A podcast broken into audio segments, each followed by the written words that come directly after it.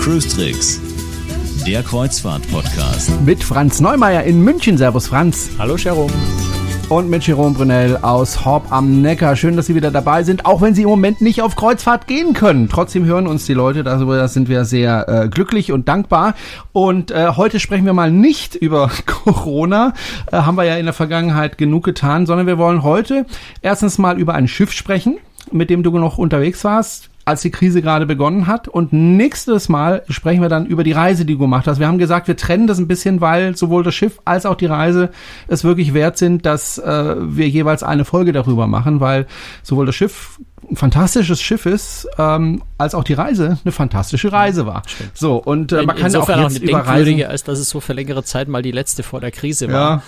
Ja. Ähm, ja. Ab- aber ich finde, man kann ja auch über Reisen dann sprechen, wenn wir gerade nicht reisen können. Man kann ja auch ein bisschen von den Reisen träumen und sich dann überlegen, was mache ich denn, wenn es wieder geht. Ja, Wann auch und, immer und, das äh, sein wird. Wir, wir sprechen natürlich jetzt heute über ein Expeditions, ich, wir haben es ja schon angekündigt, die Hanseatic Nature von, äh, von Hapag-Lloyd Cruises. Äh, wir sprechen da ja auch über ein Schiff, das man ja normaler, also nicht nur normalerweise, das kann man eigentlich nicht so nur mal schnell äh, für in zwei, in zwei Monaten ist die Reise, ich buche mal schnell eine Kreuzfahrt auf dem Schiff, geht da ja sowieso nicht, weil die, gerade bei Hapag-Lloyd die Expeditionsschiffe ziemlich langfristig ausgebucht sind. Also wenn da der Katalog rauskommt, dann dauert es nicht lange und die meisten Reisen sind schon voll. Äh, insofern reden wir da eh über eine Kreuzfahrt, die eher in der ferneren Zukunft liegt. Also vielleicht 2021, 2022 gibt es, glaube ich, schon die ersten Reisen, die man buchen kann für die Kreuzfahrtschiffe. Ähm, das heißt, eh längerfristige Planung. Das, wir haben ja so ein bisschen überlegt, sollen wir jetzt in, in der Zeit, wo wir wissen, es wird zwei, drei Monate mindestens, äh, Jerome sagt ja noch viel länger, äh, wir haben da vorher schon so ein bisschen Ja. drüber diskutiert, äh, gar keine Kreuzfahrten gehen, wenn sollen wir es sinnvollerweise über ein Kreuzfahrtschiff, über Kreuzfahrtreisen äh, sprechen, macht das überhaupt Sinn? Ähm, ich glaube, es macht hier schon Sinn, einfach weil wir über ein Schiff reden, äh, dass man einfach ja, normalerweise ziemlich langfristig bucht. Also sprechen wir über etwas, wo man jetzt etwas bucht, was dann in einem Jahr oder noch viel später stattfinden wird. Und wenn es dann immer noch keine Kreuzfahrten geben sollte, dann haben wir auf dieser Welt größere Probleme als Kreuzfahrten. Das ist wohl wahr. Ähm, das wundert mich aber auch gar nicht, dass, dass die Schiffe so ausgebucht sind, denn auf äh, dieses Schiff, äh, auf die Hanseatic Nature, passen ja gerade mal 230 Passagiere. Das ist ja nicht wahnsinnig viel. Also verglichen mit den normalen Schiffen, also mit den Schiffen, über die wir sonst sprechen, wo wir über Tausende von Passagieren reden. Ja klar, es ist ein Expeditionskreuzfahrtschiff, ähm, höchste Eisklasse. Es ist wirklich ein Schiff, das für die Extreme ausgelegt ist. Also das kann wirklich durchs Eis. Es ist kein Eisbrecher, ne, aber hat äh, mit PC6, also die höchste äh, für, für Passagierschiffe mögliche Eisklasse. Es hat äh, eine, eine enorme Reichweite und Ausdauer, kann also äh, knapp 8000 Seemeilen äh, autonom fahren, also hat entsprechend große Tanks, entsprechend äh, große Lebensmittellager, um eben äh, 8000 Seemeilen, also auch mal so, so halb um die ganze Antarktis rum, na halb um die ganze, also halb um die Antarktis äh, außen rumfahren zu können, ohne dass sie irgendwo zwischen äh, tanken müssen oder Lebensmittel aufnehmen müssen. Insofern also ein Expeditionskreuzfahrtschiff, das für die Exp Extreme gebaut und konzipiert ist. Und äh, da ist es auch vernünftig und sinnvoll, äh, nur relativ wenig Passagiere drauf zu tun. Auch weil es ein ziemlich hoher Luxusniveau ist. Übrigens, in der Antarktis auch nur mit 199 Passagieren. Da gibt's ja die Regelung, dass äh, nie mehr als 100 Leute gleichzeitig an Land dürfen. Äh, in, in, an, an den meisten Stellen, wo man anlanden kann. Und äh, so dass man also da in, in äh, 200er Gruppen sich quasi an Land abwechseln kann. Es gibt ja auch noch viel kle- kleinere Expeditionskreuzfahrtschiffe, die unter 100 oder, oder auch noch, noch weniger bleiben, wo dann immer alle gleichzeitig an Land können. Das ist dann fast schon so ein bisschen Stress, äh, wenn man permanent an Land ist in den Regionen. Also da ist schon diese, diese Größe bis 200 oder dann eben außerhalb der Antarktis mit 230 Passagieren ist eine sehr angenehme Größe, sehr überschaubar. Trotzdem auf der anderen Seite auch wieder groß genug, dass das Schiff äh, doch ein bisschen was zu bieten hat. Okay, Äh, du hast gerade von Eisklasse gesprochen. Das, das bringt mich noch auf was anderes ganz kurz. Äh, kleines Nebenthema. Hast du das mitbekommen, dass äh, ein venezolanisches äh, Schiff äh, ein deutsches Kreuzfahrtschiff äh, angegriffen hat? Das ist kein deutsches Äh, Kreuzfahrtschiff. Ähm, War kein deutsches? Es war mal. Es war die frühere Ah, okay. Hanseatic. Ähm, heißt Ah, aber okay. jetzt, äh, es sind vier Buchstaben vorne dran und die kriege ich immer nicht zusammen. RSCM, irgendwie sowas, also Resolute, ähm, fährt unter portugiesischer äh, Flagge, ähm, war eine Zeit lang bei einem kanadischen Expeditionsreiseveranstalter, der inzwischen, soweit ich weiß, pleite ist äh, unter Charter. Ähm, ja, äh, die, die Resolute. Dumm gelaufen äh, für das venezolanische Schiff, irgendwie ne? Schon die hat so sich nämlich also selber ganz, versenkt. Ist eine ganz, ist eher offensichtlich, ne? Also eine ganz, ganz dubiose Geschichte. Anscheinend äh, trieb die Resolute dort irgendwie, weil sie irgendwelche Maschinenprobleme hatten oder Maschine reparieren mussten, wahrscheinlich im internationalen Gewässer vor Venezuela. Äh, Venezuela. Die venezolanische äh, Küstenwache ist mit einem kleinen Schiff hingefahren. Ähm, da gab es, angeblich gab es sogar Warnschüsse, also da gab es Diskussionen äh, offensichtlich äh, heftigerer Art. Äh, aus irgendeinem Grund hat dann äh, das äh, venezolanische äh, Kriegsschiff gemeint, sie müsste die Resolute äh, rammen oder, oder berühren und vielleicht irgendwie so versuchen rumzuschieben, dass die Richtung venezolanisches Gewässer fahren müsste. Hat aber offensichtlich so ein bisschen äh, die Eisverstärkung der Hanseatic, äh, der ehemaligen, also der Resolute, unterschätzt. Die hatte nämlich auch eine sehr hohe Eisklasse äh, und hat sich dabei offensichtlich irgendwie äh, es geschafft, sich selber zu versenken, ja. Dumm gelaufen. Also eine ziemlich, ziemlich schräge Geschichte. Gott sei Dank ist es gut ausgegangen. Es sind äh, alle Besatzungsmitglieder des, des Militärschiffs äh, sind am Leben, äh, konnten sich retten. Aber äh, ja, ziemlich skurril. Ich meine, wenn da schon Ziemlich steht skurril. Resolute, dann lasse ich es doch Also, einfach. könnte man meinen, ja. Eigentlich schon. Okay, aber zurück zur Hanseatic Nature. 230 Passagiere sind an Bord, das habe ich ja gerade gesagt. Und ähm, das ist ja auch üblich bei, bei solchen Schiffen, dass da nicht mehr Passagiere drauf sind. Das verteuert aber natürlich die Reise für den einzelnen Passagier. Wenn man weniger Passagiere hat, wird es natürlich teurer für den Passagier. Also Reisen mit solchen äh, Expeditionsschiffen sind nicht kostengünstig. Richtig, aber das ist im Expeditionsbereich generell so. Mhm. Also da bist du nie, äh, da, da machst du nie ein, na gut, Schnäppchen kann auch sein, wenn es recht teuer ist, aber im Vergleich günstig. Äh, aber das sind jetzt keine Sachen, die du mal schnell für 599 Euro inklusive Flug eine Woche buchst oder sowas, sondern da bist du halt schon im mehrere tausend Euro Bereich, ähm, ohne jede Frage. Am 4. Mai 2019 wurde das Schiff ja getauft. Bei der Taufe warst du, glaube ich, nicht dabei, aber du hast ja das Schiff äh, damals schon anschauen können, so einen halben oder ganzen Tag. Wir haben damals überlegt, machen wir eine Folge darüber, haben dann aber gesagt, nee, du reist sowieso noch mal mit dem Schiff, dann kannst du das Schiff genauer anschauen, kannst du mehr dazu sagen. Das ist inzwischen passiert. Also nicht wundern, das Schiff ist jetzt fast ein Jahr alt und wir berichten erst heute drüber. Äh, es ist aber ein hochinteressant, ich finde, eins der interessantesten Schiffe, die 2019 auf den Markt gekommen sind. Oder sehe ich das falsch? Ja, sehe ich genauso.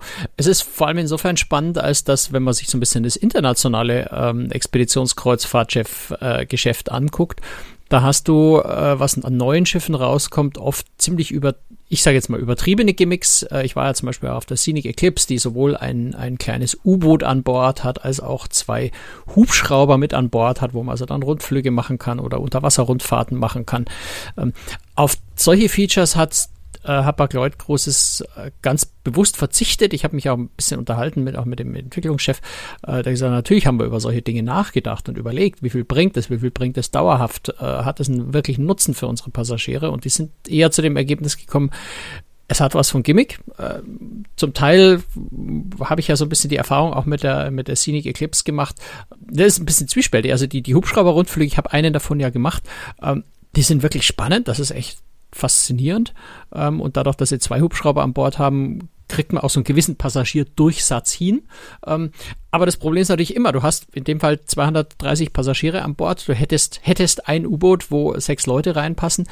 Wie um alles in der Welt machst du nicht die Leute, die einfach dann nicht mitfahren können, äh, nicht unglücklich? Wie verteilst du diese sechs Plätze? Äh, also klar, über die Reise sind natürlich ein paar mehr Ausfahrten, die du machen kannst, aber äh, am Ende kann nicht jeder mit, kostet ja auch ziemlich viel extra nochmal auch bei Scenic. Also das sind alles so Überlegungen, auch äh, die Frage, in welchen Gewässern darf ich solches U-Boot eigentlich überhaupt ins Wasser lassen? Gerade so russische Gewässer wären da sicher sehr, sehr schwierig. Die würden einen wahrscheinlich noch nicht mal in die Gewässer einfahren lassen, wenn man ein U-Boot an Bord hat oder einen Hubschrauber. Bei Hubschraubern kann man lange diskutieren, soll man jetzt wirklich mit Hubschraubern über Pinguine drüber fliegen oder nicht oder über, über äh, empfindliche Regionen.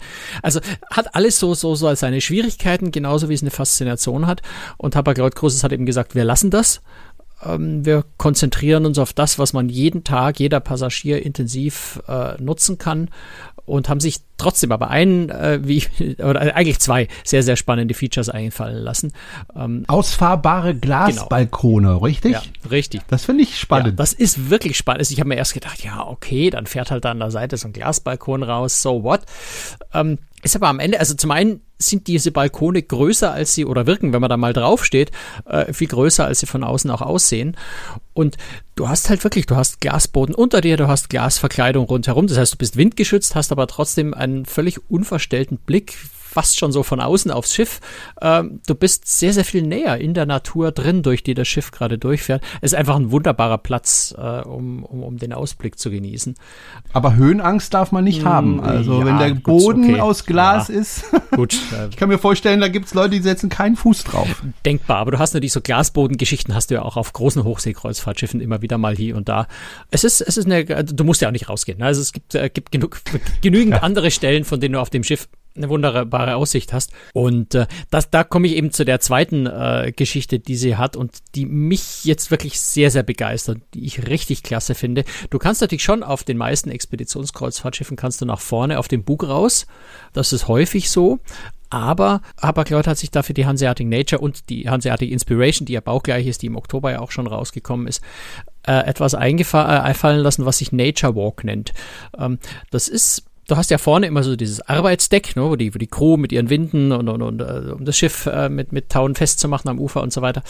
Ähm, und da ist jetzt quasi ein Deck höher erhöht, so ein Rundgang um den Bug, also entlang der Bugwand oder der, der, der Bordwand geht also ein, ein ja, recht breiter Weg, wo du bis an die Bugspitze nach vorne laufen kannst. Äh, eben mit dem Vorteil, du stehst da niemandem im Weg. Das ist nur für Passagiere dort. Du kannst gleichzeitig den, der, der Crew beim Arbeiten unten zuschauen, was teilweise auch recht spannend ist. Und kannst halt wirklich bis ganz vorne an den Bug hin. Und es ist viel Platz dort. Also auf der ganzen Reise habe ich jetzt nie erlebt, dass es dort so voll gewesen wäre, wo man sich gedacht hat, naja, Mist, jetzt gehe ich doch lieber woanders hin, weil hier sehe ich nichts mehr. Es ist genügend Platz da und äh, es ist, ein, ist da auch noch so ein Hubschrauberlandeplatz da vorne nee, nee, am Bug? Nee, Oder was ist das? Da ist so ein Kreis gezeichnet. Ach so, du hast recht, doch, stimmt. An. Ja, ich, ich bin gerade, es ist äh, irgendwie ist es erst drei Wochen ja. her und trotzdem bin ich in Gedanken schon, fühlt es sich so unendlich weit weg an. Äh, ja klar, also ein Hubschrauber-Landeplatz nicht, aber ein, äh, ein, Platz, wo man eben ähm, Hubschrauber drüber schweben lassen kann mit der Seilwinde jemand rauf und runter oder etwa ah, etwas okay, rauf und dafür. Weil es kam mir also auch ein bisschen klein vor. Ne, direkt landen können Hubschrauber auf Kreuzfahrtschiffen ganz selten. Erstens, weil es sowieso wahnsinnig schwierig ist, wenn sich ein Schiff bewegt und zum anderen, weil es halt auch vom, vom Gewicht von äh, Ding, also es, äh, Hubschrauber auf einem Schiff wirklich landen zu lassen, äh, ist, äh, gibt's also selbst auf den ganz großen Schiffen kaum. Das ist sehr, sehr mhm. schwierig. Also nee, das ist also so, so, so ein Platz, wo man, wo man eben ja mit, mit der Seilwinde ähm, was abseilen äh, oder hochziehen kann. Und äh, mhm. ja, und der Platz da vorne wirklich, äh, der hat mich begeistert. Das ist, wenn du da durch gerade in Chile, wo wir gefahren sind, durch diese engen Fjorde durch, äh, ist ein, ein wunder, wunderschöner Platz. Wir hatten an der einen Stelle, da kann ich ja dann in der nächsten Folge noch ein bisschen mehr erzählen drüber, aber an der einen Stelle hatten wir dann eine ganze Schule von Delfinen, die um unseren Bug rum, um den Bugwulst rum gespielt haben, die mit dem Schiff mitgeschwommen sind und da vorne am Bug zu stehen, einfach nach unten ins Wasser zu gucken und den Delfinen da beim Spielen zuzuschauen, ist, ist was Wunderschönes. Und dafür äh, ist allein dieser Nature Walk, finde ich, ist absolut sensationell auf der Hanseatic Nature. Das ist ein richtig tolles. Mhm. Und das ist eben, was, was ich vorhin gesagt habe. Ne? Da hat jeder was davon, wohingegen das U-Boot sicher auch irgendwie ganz toll ist, je nach Situation aber da können halt sechs oder acht Leute drin sitzen.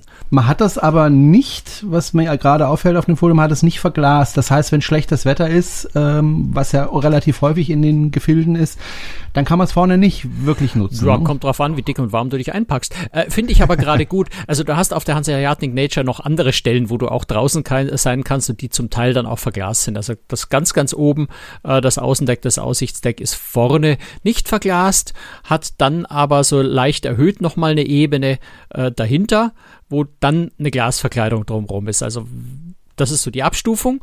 Und du hast eine sehr, sehr, sehr schöne äh, Observation Launch. Ich finde vielleicht einer der schönsten Observation Launches, die ich hier auf einem Kreuzfahrtschiff gesehen habe, wo du komplett im Innenraum bist, äh, vollkommen geschützt bist, aber trotzdem die große, große Glasfront nach vorne raus hast, äh, um rauszugucken. Also du hast da alle Möglichkeiten. Du kannst ganz vorne im, im, im Wind stehen, du kannst äh, etwas höher auf dem Observation Deck oben stehen, was dann so bis ja, so, so bis, bis Bauchhöhe, Hüfthöhe, halt diese übliche äh, Reling-Brüstung aus Glas hat oder nochmal zurückversetzt ein Stückchen höher mit Komplettverglasung, die dich dann nochmal ein bisschen besser schützt. Aber man muss einfach auch so sagen, wenn ich auf eine Expeditionsreise gehe, dann bin ich warm angezogen, da habe ich entsprechende Kleidung dabei. Du kriegst ja an Bord leihweise auch äh, einen Polarparker ausgeliehen, der wirklich sehr, sehr gut und warm ist. Das ist nicht so das Thema. Und, und wer auf solche Reisen geht, der nimmt es auch mal in Kauf, dass ihm einfach mal der Regen ins Gesicht peitscht. Das hat mhm. auch was. Das gehört auch irgendwo dazu. Und ich denke mal, äh, Glas ist davon am Buch Na, auch würde nicht sowieso eine gute Idee. Also äh, wäre, wäre glaube ich, Bei auch starken technisch, Wellengang, technisch äh, auch völliger Unsinn. Könnte man da erstmal schön kehren und viele Scherben Vermutlich, zusammenkehren. Ja. Wer wahrscheinlich nicht so. Ich habe jetzt nochmal geguckt, ja, es steht ein großes W auf dem von mir vermuteten äh, Hubschrauberlandeplatz. W steht wahrscheinlich für Winch, ne? Richtig. Genau, dass man da jemanden da hochziehen kann. Okay, gut. Ähm, eine weitere Besonderheit bei dem Schiff äh, meines Erachtens ist auch diese äh, hohe äh, Eisklasse, nämlich PC6. Was bedeutet mhm. denn das PC6? Äh, ganz ehrlich, diese Eisklassen waren für mich immer schon so, so ein Buch mit sieben Siegeln, weil es gibt äh, jedes Land, jede Klassifizierungsgesellschaft hat irgendwie so ein bisschen ihre eigenen Eisklassen. PC steht jetzt für Polarcode, das ist eine neue äh, Regelung. Ähm, es heißt letztendlich, grob gesagt heißt es, dass dieses Schiff, auch wenn äh, relativ dickes Packeis im Wasser schwimmt, dass sie da auch mal durchfahren können. Du kannst jetzt da nicht mit, mit 20 Knoten durchrammen, dann geht das Schiff genauso kaputt.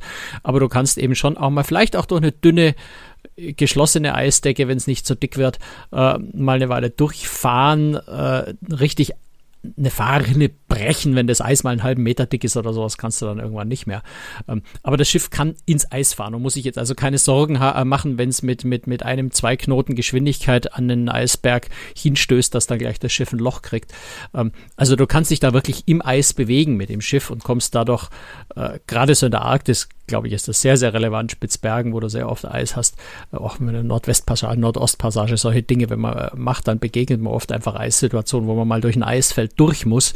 Und da hat so ein Schiff natürlich große Vorteile im Vergleich zu einem, das dann gleich zurückzucken muss und sagen, oh, bitte besser keine Eisberührung, weil es gefährlich wird. Hapag-Lloyd, die Reederei der Hanseatic Nature, haben wir noch gar nicht, glaube ich, gesagt, dass es Hapag-Lloyd ist, ähm, steht ja eigentlich für Luxus. Mhm. Ist äh, die Hanseatic Nature auch ein Luxusschiff?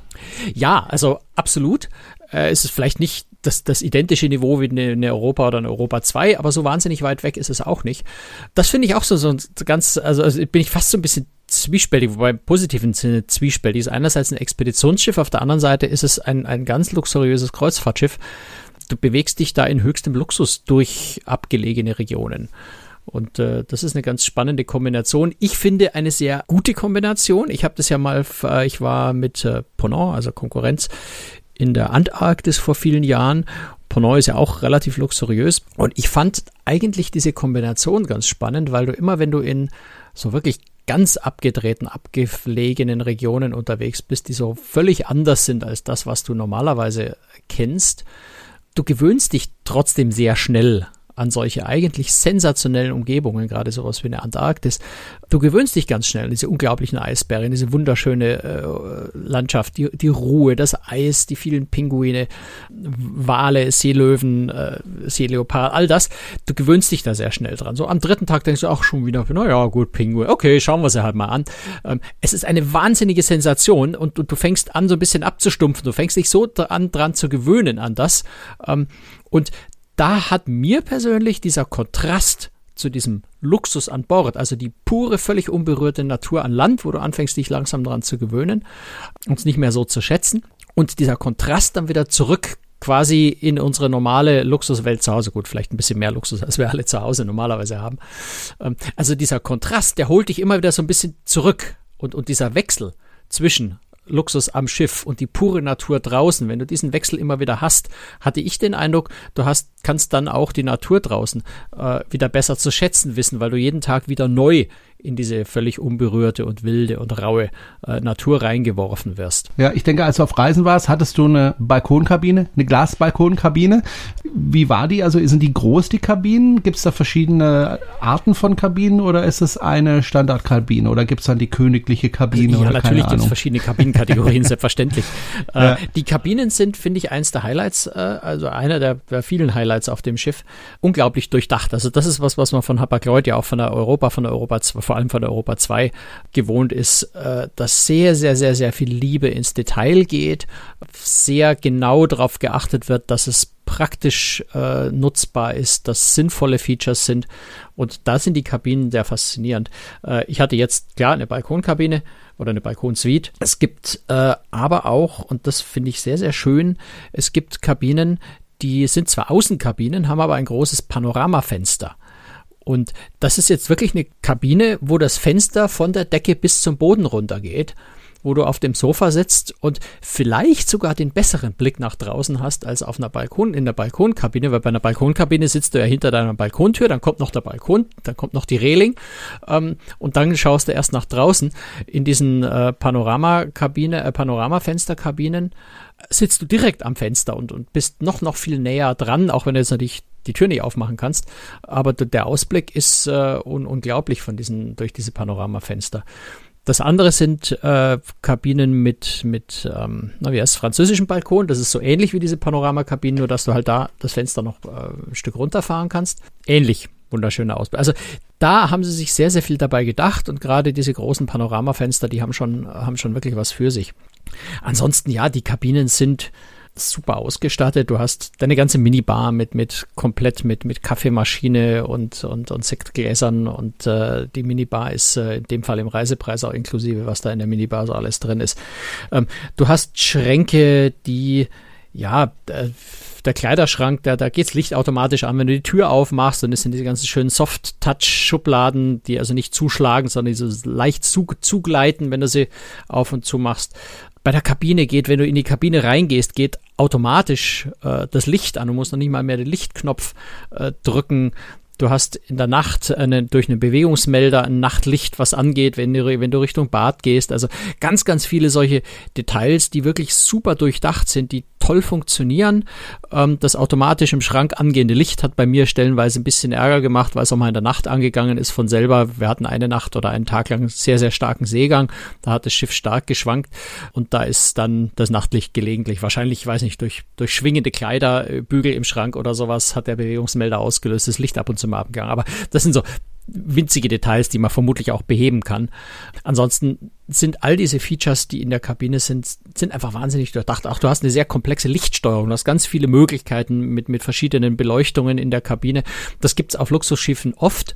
Ähm, meistens ist es aber so, dass du erstmal einen, einen Lehrgang von, mit dem Kabinensteward machen musst, der dir diese ganze Steuerung erklärt, damit du auch noch annähernd verstehst, wie es funktioniert. Die Steuerung ist hier auch nicht ganz unkompliziert, aber so die einfachen Dinge, äh, Nachtlicht an und aus, Kabinenlicht an und aus, die erschließen sich sofort und auch insofern hat, hat Hapag-Lloyd da sehr viel ja, das sehr, sehr genau durchdacht, was sie da machen. Ähm, und das hebt sie so ein bisschen von, von vielen anderen äh, Reedereien ab, die solche Features auch haben, wo du dann aber davor stehst und denkst, okay, super spannend, alles ganz toll, aber ich kapier's nicht. ähm, wenn man auf so einem Schiff unterwegs ist, ist natürlich die Natur, durch die man fährt, ja im Grunde das Entertainment-Programm. Trotzdem gibt's natürlich an Bord auch ein bisschen Entertainment, äh, wobei das sich natürlich vor allem konzentriert auf äh, Expertenvorträge. Äh, was mir aufgefallen ist, ist, dass es da eine sogenannte äh, oder ein sogenanntes Hanseatrium gibt. Muss ich mir jetzt aber nicht vorstellen wie bei einer AIDA, nehme ich an. Äh, nein, das hat, das hat überhaupt nichts mit dem Theatrium zu tun, nicht im geringsten. Nein, es ist eine, eine Launch, eine klassische äh, Launch mit einer Bühne äh, für Vorträge, die kann man auch teilen. Also wenn, wenn zum Beispiel ich glaube, die Hanseatic Inspiration wird ja ein Schiff, äh, das international oder ist ein Schiff, das äh, auch für internationales Publikum gedacht ist. Da könnte man also einen Teil des Raums abtrennen, sodass du parallel englisch- und deutschsprachige Vorträge machen kannst. Ansonsten ist es eine große Lounge mit einer sehr schönen Bar drin übrigens auch, auch ein Piano, wo ein Barpianist spielen kann, unserer Reise gab es an einem Abend auch mal ein klassisches Konzert als Unterhaltung. Ähm, ist da auch eine Musikbox drin? Also ich da, ist, da steht eine Musikbox drin, ja. ja. Direkt an der Bar steht eine hübsche Musikbox. Und die kann man bedienen? Die, ich habe es ehrlich gesagt nur blöd rum? nicht ausprobiert, die steht da, aber ich glaube, man kann sie bedienen, weil sie sah funktionsfähig aus. Ich hatte gar nicht mehr die Zeit und die Gelegenheit, das auch noch auszuprobieren. Ähm, also dort vor allem natürlich die Expertenvorträge. Du hast ja ein großes Team an, an Expeditionsleitern und Expeditionsbegleitern äh, dabei aus den verschiedenen Fachgebieten, wie das bei, bei Expeditionen Expeditionsreisen ja typisch und, und, und üblich ist, äh, die dort ihre Vorträge halten. Das ist so das Haupt-Entertainment-Programm. Äh, spannend ist, dass du in dem ähm, Hanseatrium, also in dieser Launch, die Decke komplett aus einer LED-Bildschirmen besteht, auch die äh, die, die, der vordere Teil, wo also die Bühne ist, ist fast komplett flächig äh, mit großen LED-Bildschirmen ausgestattet, sodass du also alle Präsentationen auch ziemlich weit nach hinten siehst. Auf, der, auf diesem LED-Schirm an der Decke, ja, da kann man natürlich unterschiedliche Themen quasi laufen lassen. Da schwimmt dann einfach mal ein Wal über dir vorbei oder, oder solche Geschichten. Ähm, oder es fliegen an den Wänden, wenn, wenn tagsüber keine Vorträge sind, hast du dann eine, eine weiß eine Eislandschaft, wo, wo Vögel äh, rumfliegen. Das ist sehr, sehr hübsch und sehr, sehr nett gemacht und hat eine sehr schöne Stimmung da drin. Ich gucke mir gerade an äh, Fotos von der Ocean Academy und die genau. erinnert mich so ein bisschen an äh, das Raumschiff Enterprise. äh, da sind so große Sessel ja. und an den Sesseln sind so Monitore befestigt. Äh, sieht sehr, äh, ja, wie Raumschiff Enterprise aus und ich warte jeden Moment, dass da Jean-Luc Picard durch die Türe tritt und sich auf einen dieser Sessel setzt, um sein Schiff zu kommandieren. Was um, aller, um alles in der Welt ist die Ocean Academy? Ja, das ist auch so ein, ein neues Feature, was sich äh, Hapag-Lloyd ja, ausgedacht hat. Es gibt schon die Ideen, gibt es äh, zum Beispiel bei, bei, bei Hurtigruten gibt es sowas ähnliches auf, den, auf der Roald Amundsen, der Friedhof Nansen ähm, als Idee äh, anders umgesetzt dort.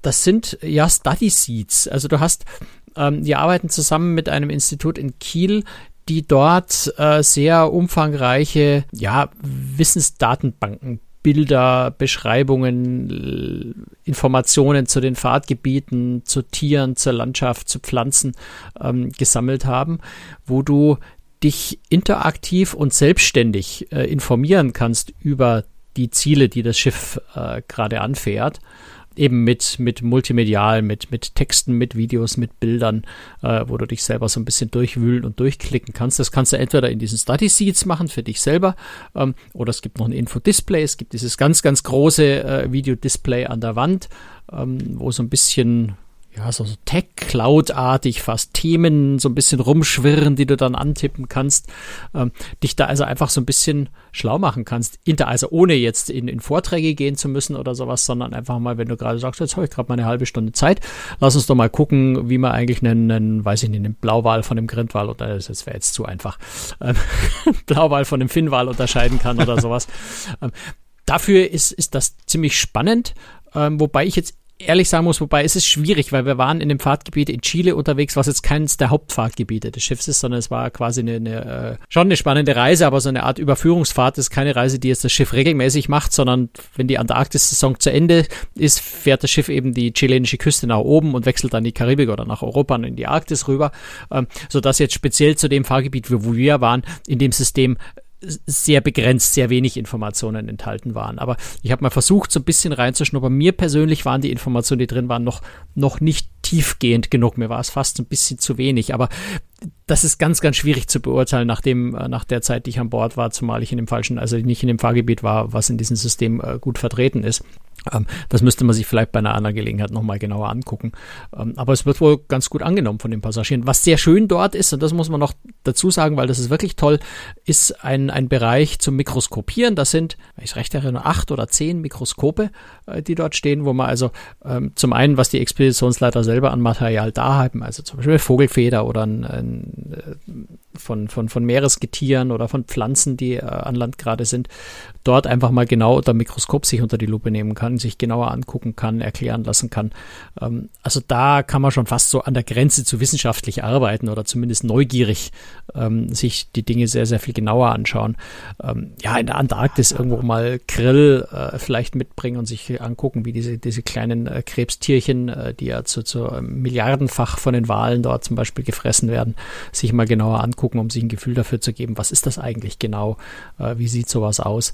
Ähm, eine sehr, sehr schöne Idee, das so ausführt. Also Mikroskope gab es früher natürlich auf, auf äh, bei Hapag-Lloyd-Schiffen auf der Bremen und sowas auch, aber das ist dort sehr, sehr schön, äh, sehr, sehr modern gemacht. Insofern ein ganz interessanter Raum, ähm, den, man, den ich vielleicht nochmal genauer äh, erleben will in einem, in einem Fahrtgebiet, wo dann auch sehr, sehr viele Detailinformationen in dem System wirklich vorhanden sind. Bevor wir über das äh, Essen sprechen, was ja auch ganz wichtig mhm. ist, äh, noch eine Frage, die in eine andere Richtung geht, nämlich wir haben ja am Anfang gesprochen darüber, dass es 230 äh, Passagiere Passagiere maximal gibt an Bord.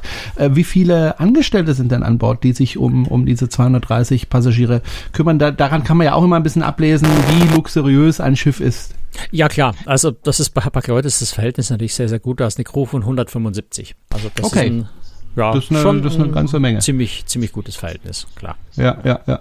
Gut, äh, lass uns über das Essen sprechen. Ich vermute mal Sterne essen ohne Sterne. Ja, es ist schon äh, sehr, sehr lecker. Gut, ich meine, Hapag-Lloyd hat einen großen Vorteil, auch dass sie eine sehr auf Deutschland orientierte Reederei sind, können sie gerade auch beim Frühstück äh, natürlich bei Brot, bei Wurst, bei Käse äh, auftrumpfen, weil sie sich sehr, sehr genau auf das deutsche Publikum einstellen können. Und dann ist die Auswahl eben auch sehr groß. Du hast eine unglaublich vielfältige Auswahl an verschiedenen Bircher-Müslis, äh, andere Müsli-Sachen, die du dir zusammenstellen kannst. Ähm, ganz viel auch eingelegten Fisch, Matjes, solche Geschichten. Also sehr, sehr umfangreich schon beim Frühstück. Und dann bist du ja, immer sehr viel. Also du hast viel Auswahl. Du hast drei Restaurants an Bord. Ähm, du hast also das Hanseatic, äh, Hanseatic Restaurant, das ist das große Hauptrestaurant mit Bedienung und, und eben Menükarte. Du hast das Lido Restaurant als, äh, als Buffet, ähm, auch mit einem schönen Außenbereich noch. Ähm, und das dritte ist äh, das Hamptons. Ähm, das ist ein eigentlich ein Spez es kostet nichts extra, es ist inklusive im Reisepreis, ist aber ein relativ kleines Spezialitätenrestaurant, wo man sich also ja Reservierung besorgen muss, äh, wo die Reederei eben versucht, so ein bisschen zu steuern, dass nicht einer zehnmal dahin geht und, und ein anderer dann überhaupt keinen Platz findet. Also da geht es so ein bisschen drum zu steuern, dass jeder auch mal äh, dort essen kann. Aber auf einer längeren Reise kann man da locker auch mal zwei oder dreimal hingehen, je nachdem, wie der Andrang gerade ist. Das ist so ein bisschen, äh, ja, gehobene amerikanische Küche. Äh, Küche. Deswegen Hamptons bezieht sich eben auch auf diese Inselgruppe äh, vor Neuengland, äh, die Hamptons. Wahnsinnig lecker, also kann man gar nicht anders sagen. Tolle, tolle, tolle Küche. Gibt es noch etwas über das Schiff zu sagen, was ich noch nicht gefragt habe? Oder haben wir alles abgedeckt soweit? Den Umweltbereich, den, den, den hast du völlig vergessen. Corona wirft, dich, Corona wirft dich aus der Bahn. Ja, ähm, absolut. Ein Thema ist natürlich, das ist immer wichtig. Ähm, Hapag-Lloyd Cruises hat sich entschieden, äh, mit Marinediesel, schwefelarmen Marinediesel zu fahren äh, bei dem Schiff. Also kein LNG, weil LNG einfach bei so, bei, in so extremen Fahrgebieten äh, würde das die. Kriegt man die, einfach nicht. Ja, eben. Es würde einfach die Möglichkeiten einschränken, deutlich einschränken, wo man hinfahren kann. Insofern äh, entschieden für marinearmes äh, äh marinearmes, schwefelarmes Marinediesel, ähm, hat aber auch eine SCR-Katalysator, um also die Stickoxide äh, nochmal drastisch zu reduzieren. Insofern, das glaube ich, äh, umgesetzt, was man nach aktuellem Technikstand bei einem Expeditionsschiff tun kann wenn man in extreme Fahrgebiete fahren will, wo eben sowas wie LNG einfach nicht verfügbar ist, äh, hm. wo man sehr, sehr, sehr zuverlässige, erprobte Technik braucht, äh, weil man sich da auch nicht leisten kann, dass irgendwas mal ausfällt. Das kann man bei so einem Schiff einfach äh, nicht, nicht mit in Kauf nehmen. Gut, was man noch machen könnte, ist natürlich äh, Hybrid, ne? Also dass man ein paar Batterien an Bord packt, so dass man da auch ein bisschen ähm, kraftstoffsparender fahren kann. Aber vielleicht kommt das ja noch. Äh, keine Ahnung, ich glaube nicht, dass man das nachrüsten kann. Ähm, okay. Aber das ist ja jetzt auch eine Technik, die jetzt auch dort, wo sie zum Einsatz kommt, bis jetzt äh, ja, sehr, sehr, sehr verhalten zum Einsatz kommt, sagen wir mal. Insofern, das ist richtig. Äh, ja, ja, schon so ein bisschen Zukunftsmusik, die es zum Teil schon gibt, ähm, hätte man vielleicht machen können. Äh, müsste man mit dem Neubauleiter bei Hapag-Lloyd genau diskutieren, warum ja. nicht. Ähm, Gibt es natürlich auch Menge Hätte, hätte Fahrradkette, äh, sagt man dazu, ja, ne? Gut, du redest ja bei diesem Schiff zum Beispiel davon, eben ja. habe ich am Anfang schon mal gesagt, dass du eine enorme Reichweite hast. Diese Reichweite ist bedingt dadurch, dass du große Tanks hast und dass du sehr viel Lagerraum für Lebensmittel hast. Batterien würden ja auch Platz brauchen. Das heißt, du mhm. müsstest vielleicht mhm. an Tankgröße oder an Lagerraum äh, abknapsen und hättest dann schon 8000, vielleicht nur noch 6.500 oder 5000 äh, Seemeilen Reichweite, was wiederum die Fahr Fahrgebiet, die Möglichkeiten für eine Nordwestpassage, für eine Halbumrundung der Antarktis oder solche Dinge ja. einschränken würde. Und das ist jetzt in dem Fall das Letzte, was die Reederei haben will, weil das einer der großen Stärken von Hapag-Lloyd Cruises ist. Sehr, sehr außergewöhnliche, sehr, sehr besondere Routen einfach zu fahren. Das, ja. und da vermute ich jetzt mal, ohne es genau zu wissen, ist wahrscheinlich der Grund dafür. Na gut, also, dann äh, machen wir heute den Deckel drauf. Ähm, wenn Sie uns unterstützen möchten, und wir können es derzeit besser gebrauchen als je zuvor, diese Unterstützung. Franz kann ja nicht mehr herumreisen und damit auch ein bisschen Geld verdienen. Dann können Sie alle Informationen dazu finden auf der Webseite cruestricks.de. Ansonsten Dankeschön fürs Zuhören und äh, bleiben Sie uns treu und äh, ja, vor allem bleiben Sie gesund und wenn Sie es jetzt zeitnah hören, bleiben Sie zu Hause, wenn es irgendwie geht und äh, halten Sie sich an die Regeln und dann sehen wir uns oder hören uns in spätestens zwei Wochen wieder gesund und munter wieder. Genau, Gell, und dann Franz? nehmen wir sie dann mit diesem, äh, also ich, genau. ich bin wirklich begeistert von dem Schiff, ich finde es wunderschön, die Hanseatic Nature. Ähm, und dann nehmen wir sie mit diesem Schiff mal so ein bisschen zum Träumen mit in die chilenischen Fjorde, was wirklich ein wunder wunderschönes Fahrgebiet ist, auch wenn man im Moment da nicht hin kann, aber nächstes, übernächstes Jahr ganz bestimmt wieder. Du entwickelst dich zum Romantiker. Ich erkenne neue Seiten an dir. Ja, es ist einfach, äh, es gibt schon so Fahrten, so Kreuzfahrten, so Reisen, so Ziele, Regionen auf der Welt, die einfach nochmal einen deutlichen Kick schöner sind als, äh, als andere. Na gut, also, dann bis zum nächsten Mal. Ich freue mich auf die Reise und wenn sie auch nur virtuell stattfinden wird für uns, aber ich glaube, das wird trotzdem schön. Tschüss, Franz. Bis dann. Ciao, Servus. Bleibt gesund.